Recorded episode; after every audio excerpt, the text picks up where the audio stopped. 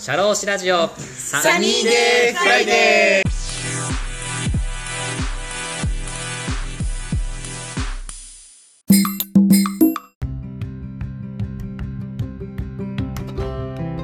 はい、こんにちは。田村陽太です。今日もね、一人語り回をしていきたいと思います。今日のテーマはですね、えー、映画ランボーから学ぶ中小企業の生存戦略を語るというテーマでお話をしていきたいなと思います。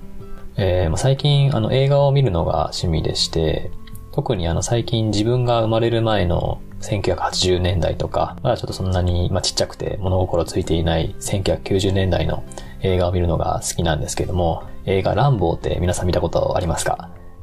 私は最近まで見てなかったんですけども、あの、ちっちゃい時にすごい印象が強かったのがございまして、それは何かと言いますと、皆さんフジテレビのトンネルズの皆さんのおかげでしたって見たことありますかね？その中の企画で、細かすぎて伝わらないモノマネ選手権っていうのがあったんですよ。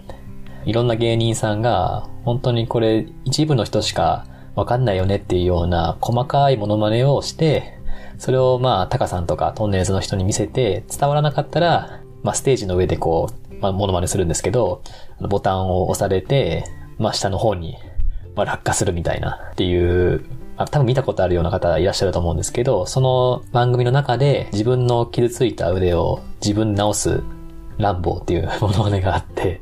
その時にそのランボーさんって原始人的なね、感じで暮らす映画なのかなっていうふうに思ってたんですけども、まあ、最近ちょっとまあふとあるきっかけで、まあ、ランボーを見る機会がございまして、いや、実はそういう映画じゃなかったっていうのは 知ったんですよね。で、予想を超えてですね、このランボーっていう映画がすごい面白くて、いや私はなんか自分のねビジネスに置き換えても、このランボーさんのまあ生き方というか、中小企業とか、私たちのような小規模の企業さんで、まあ生き残っていくためにはすごい重要なことが活かされることがあるなと思って、そういう気持ちで見させていただいてたんですね。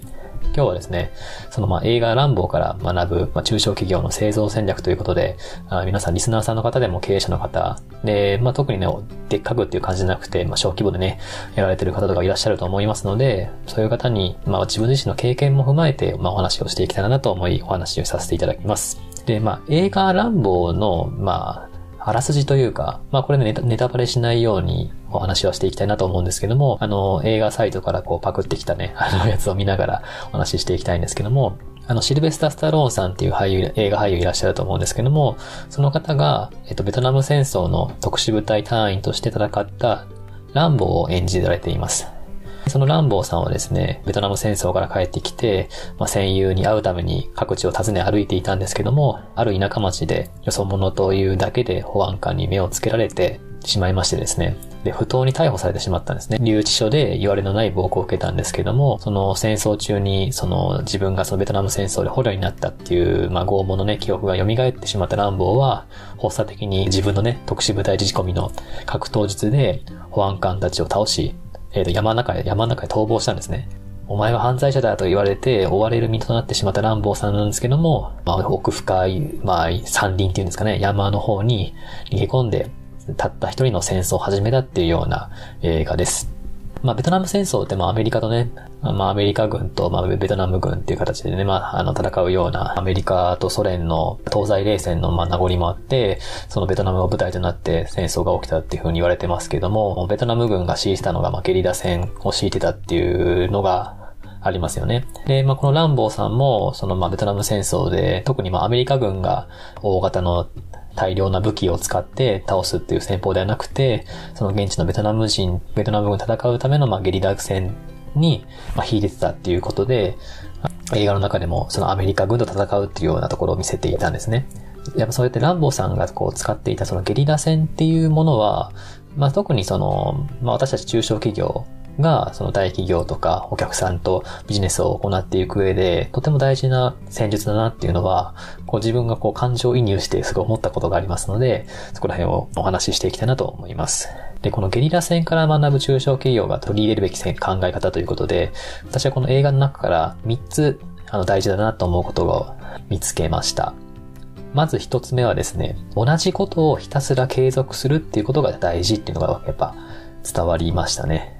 で、ランボーも映画の中でこう罠を仕掛けて、まあ、山林の中で罠を仕掛けて、あの、保安官たちを捕獲していくみたいなシーンがあったんですけれども、やっぱりその自分の得意な環境、その山林っていうゲリラ戦がやりやすい環境の中で同じことをやっていくと、やっぱりそのどうやったらこの相手を捕獲できるかっていうところも上手くなっていくものじゃないですか。そういうのを愚直にこう同じことを繰り返していく。もうこの自分たちの事業を大きくするために、まああれもこれもと手を出すんじゃなくて、もう得意なことは得意なことでとことん同じことを繰り返すっていうことは、やっぱりこう中小企業の戦略としても大事だなっていうふうには思いましたね。まあ一言で言うとその中小企業は、こう幅よりも深さをこう追求することが大事だなと思います。例えば、ま商品と自分たちの会社の商品であったりとか、サービスのこうラインナップをこう増やしていくっていうよりかは、いかに自分たちの商品やサービスを欲しいユーザーにもうドンピシャでもう届かせるか。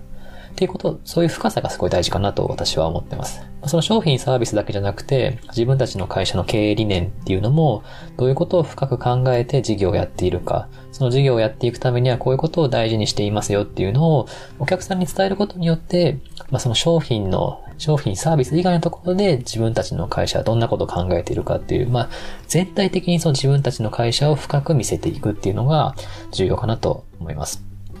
で、その深さを探求するためには、こう自分たちの得意な分野っていう、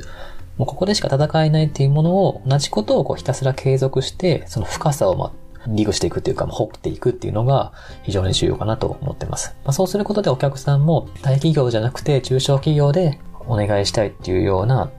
まあ、きっかけというか、そういう意味でもお客さんは信用してくれるもんだなと私は思ってます。で、二つ目の取り入れるべき考え方としてはですね、やはり大企業とか、まあ、大手の真似をしないことの重要性っていうことですよね。はい。あの、ランボーさんももともとアメリカ軍だったので、本当そういうのは軍服とかね、着ながら、戦闘服着ながらやっていくっていうような話があると思うんですけども、山奥で、あの、そのアメリカの保安官が逃げる際にも、その洋服からこう自分たちのジャングルの服に変えていたんですよね。そう自分たちの、まあ、権威というか、アメリカ軍というような強力なパワーを使って、まあ、戦っていくんじゃなくて、その土地に合わせた、自分たちが勝てると思うような格好で、あの、戦う。まあ、自分たちに合った格好で戦っていたっていうのはあると思うんですよね。まあ、これはなんかビジネスにも言えることでして、そのサービスの、こう、まあ、幅広さであったりとか、新しい商品を開発するっていうようなことに関しては、もう中小企業がやるんじゃなくて、まあ、資金力のある、まあ、大企業さんに任せたらいいと思うんですよ。もういろんな会社がある中で、いろんな商品、サービス、自分たちの唯一無二だっていうようなサービスって、はっきり言いますとやっぱ難しいと思うんですよ、やっていくのって。まあそういうのはね、あの、自分で新しいサービスを生み出していくんだっていうようなことに関しては、大企業さんとか資金力のある方、会社さんに、こう、ある程度こう任せていった方が私はいいと思うんですよね。それよりかは、もうすでに世にあるもうサービスとしてあるんだけれども、その分野に対して、まあ誰も手をつけていない。まあもしくはもうやったことあるんだけども、一回も撤退してしまったみたいなことの事業に、まあ挑戦するっていうようなことって非常に重要かなと思います。まあ例えば私たちの、ま会社って、社会保険労務士事務所を経営してるんですけども、その中でも特に海外駐在員とか外国人従業員さんの労務ってことで専門的にやってます。特に海外駐在員の労務ですね。ま日本企業でもその海外展開をする際に、その自分たちの会社の従業員さんが出張ベースで行くんじゃなくて、一個会社を海外に拠点を置いて、そこから現地の従業員さんを雇用して、そこからこう営業していった方が効率がいいですし、まあ、それは営業部隊だけじゃなくて、製造拠点を作ることに関しても、ローカル社員さんを使って、その現地の市場に合わせて、まあ、販売していくっていうことの方が、まあ、効率はいいじゃないですか。その際の日本企業っていう席があって海外に行く場合のどういうことを注意しなきゃならないかっていうのって、実はもう重要性というか、ニーズはあるんだけれども、それをややる社労士事務所さんとか人事労務の方っていうのは、まあそこまでノウハウがないので、そこをうちの方で支援しますっていうところをやってます。はい。これって絶対世にあるサービスなんだけれども、誰も手をつけてないし、やっぱそれやっやったことあるんだけども、非常にこう、なかなか答えが一つと決まらないもんなんで難しいってことで、撤退している会社さんっても結構多いんですね。そこをあえて挑戦していくっていうのは非常に重要かなと思ってます。でこの大企業さんの真似をしないっていう関連でまあお話しすると、まあもう一個大事かなと思うのは、そのお客さんに迎合しないっていう考え方っていうのも大事かなと思います。まあ、こちらからお客さんを選ぶっていうような姿勢ですよね。よくうちの事務所にもこう、まあ問い合わせというか、まあこういう事業、こういうことでやってくれますかっていう形でお見積もり依頼をされることもあるんですけども、よくよく話を聞いてみると、まあいろんなね、まあ事業、会社さんのまあ見積もりをしている中で、その中でまあ相見積もりした結果、まあちょっと考えてるんですっていうような、まあお問い合わせも多いんですよね。それって、まあ大企業さんとか、そういう、まあ人員的にも余裕がある会社さんでしたら、そういう相見積もりされる側の対応としてもやっていていいのかなと思うんですけども、中小企業としては、もう相見積もり関係なく、もう一本釣り、あなたの事務所に決めましたっていうような、一点買いされるような事務所とか企業になるべきだなと私は思ってます。まあ、そういう相見積もりとかされてる時間も、やっぱこう、やり取りする時間がある、発生するので、まあ、もったいないですし、その、結局相見積もりする会社さんって、結局価格であったりとか、自分たちの欲しい欲求に対してこんだけの納期でやってくれますかっていうような、こう、相手の会社よりも自分たちの欲しいものっていうものに関して、こう、フォーカスして選びがちなので、やっぱりその、長続きしないというか、そのサービスのニーズが、需要がもう終了してしまった場合は、もう他の会社さんに発注しようっていうような、まあ、マインドに行きがちだと思うんですよね。そこじゃなくて、やっぱりそのサービスだけじゃなくて、その会社のことも好きになった上でやっていただく、あの、発注していただくっていうのが、一番その中小企業の製造戦略としては大事かなと思うので、そういうのは、あの、意識してますね。そのために私たちの事務所で何してるかっていうと、まあ、積極的な情報発信ですね。まあ、情報発信って言っても、まあ、私のね、まあ、代表のブログであったりとか、私のポッドキャストを配信することによって、経営者がどんなことを考えているかっていうのも積極的に発信をしますし、そういうまあサービスよりもね、その自分、経営者自身がどんなことを考えているかっていうのを、まあ、積極的に、まあ、伝える、まあ、プラットフォームを提供するっていうのは非常に重要かなと思ってます。というのも、先ほどもお問い合わせフォームから連絡来るって話してたんですけども、こんだけまあ3年半以上、まあ、ずっともう継続的に配信して、まあ、本数でもブログで言ったらまあ約200本ぐらい、ポッドキャストももう約400本ぐらい上げてきているんですよ。そういうまあお客さんがうちの事務所にお問い合わせする際に、こんだけ情報発信しているにもかかわらず、お問い合わせ内容の内容を見てみると、この、あの、サービスをしあの、お願いしたいと思ってるんですけども、どれぐらいの費用でできますかとか、本当にその、自分たちの事務所の情報発信を見てくれてるんですかっていうような問い合わせって結構多いんですよね。自分たちにお問い合わせする前に、どんだけ自分たちの事務所について勉強してくれてるのかなっていうのは、そのお問い合わせフォームの内容を見てると、非常にわかるんですよね。なそのお客さんの、まあその受注率というか、こんなお客さんと仕事したいなっていう方の、まあ見極めができるっていう面でも、大量にこう情報発信をして、どんだけその事前にお客さん自分たちのことについて勉強してくれてるのかなっていうのを見るためにも非常に重要ですね。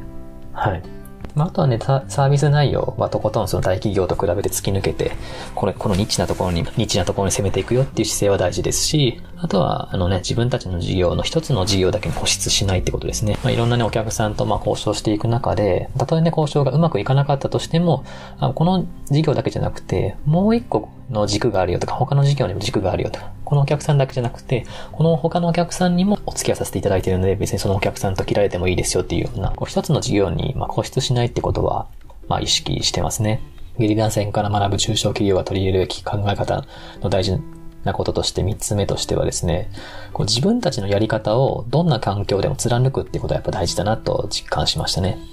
ランボーも、この山奥からこう帰ってきて、戦友を探しに行った街に戻ってきた時にも、あの、ゲリラ戦を敷いたんですね。その保安官たちの戦いでも。で、そのジャジャングルでの戦った、ジャングルとか山林で戦ったような同じ環境を街に戻ってきた時にもこう作って、そのゲリラ戦を敷いて戦ってたんですよね。まあ、これって、このビジネスに置き換えると、こどんなお客さん、